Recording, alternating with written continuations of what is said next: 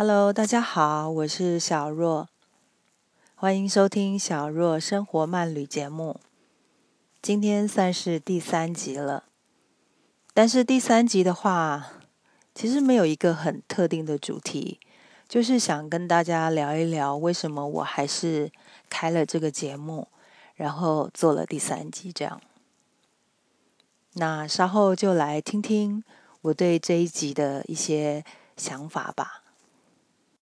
其实我在做 podcast 之前呢，我有听过蛮多的呃很专业的节目，他们的一些呃内容，我相信他们都是很专业的一个录音的方式，包括从设备啊、录音间啊，甚至是后置等等，这些其实我以前有做过。对，就是大概是在两三年前呢，我从这个线上直播呢，一路做到这种小型的，大概三五分钟到十分钟的录音播。那也有做过后置，其实这一路走来呢，我觉得也不是非常容易的一件事情。所以当初呢，就是 Podcast 在非常突然之间就是夯了起来的时候，我也蠢蠢欲动。很想开始做，但是我一想到那一些过程呢，我心里就有一点害怕。对，因为没有设备，然后又碍于这个在家里或是在工作的一些场所呢，它可能没有一个很适合的空间来让我录播，所以呃，考量的比较多一些吧，就觉得暂时中断好了，因为也不能说中断了，就是。呃，不要先开始好了，先听听别人他们怎么做，那再决定自己要不要开始。可是这样子一路听下来呢，越听就是越害怕。有时候就是越听众呢，他们可能会觉得说：“哎，你是不是录音的品质好像不是太好？”或者是可能会觉得你的一些后置的过程可能也不是那么的专业。那你们都知道我在文字啊，在撰稿的要求呢，可能会蛮要求的，就是这个比较完美主义者。那我对 podcast 的录播呢，我自己也是很要求。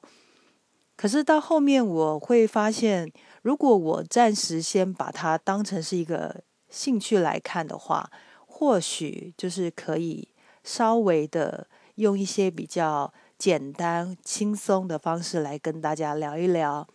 对，毕竟它是跟我在部落格或是我在采访编辑上的感受是比较不一样的，所以这是我昨天突然就是开始蠢蠢欲动，然后就突然间就录下了这一集之后，呃的一个想法吧。大家可能会很好奇，那接下来我要做一些什么样的内容？其实就跟我的名称一样，“小若生活慢旅”，就是希望带给大家生活上或是旅行上，或是嗯，可能比较贴近日常生活的一些相关内容吧。就好像我有时候去喝咖啡，去喝巧克力，啊，去逛街。或是日常生活当中可能会发生一些比较有趣的事情，一些呃观点啊、想法啊，其实都是我很想要分享给大家的。但是你们知道做文创这一行啊，有时候灵感是突然涌现，但是它也可能突然消失。就像我昨天晚上半夜就是三点多爬起来。然后我突然想到了，哎，我好像可以做一集什么样的节目？可是当我睡着之后呢，早上起来那些想法又突然中断了，就是没有办法串联起来了。所以有时候就是你不可能在睡觉期间，然后半夜突然起来，然后去写这些东西，会影响睡眠嘛？所以后来我就想啊，那算了。但是如果是白天的话，有时候突然想到什么可以讲的话，可能稍微笔记一下、记录一下，就可以来跟大家分享一集。一集的话，嗯，目前我并没有限制自己，就是大概要播多长的时间，但是基本上不会太长了。如果是讲一些废话的话，大概十几分钟，我觉得就已经是很唠叨的事情了。那如果有分享一些我写过的文章啊，或是一些经历啊、一些访谈之类的，嗯，那就可以再加长它的长度，这样子。那这是目前我自己比较想做的部分，呃，可能不会像大家就是定期的更新，对，但是还是会有尽可能啊，尽可能就是呃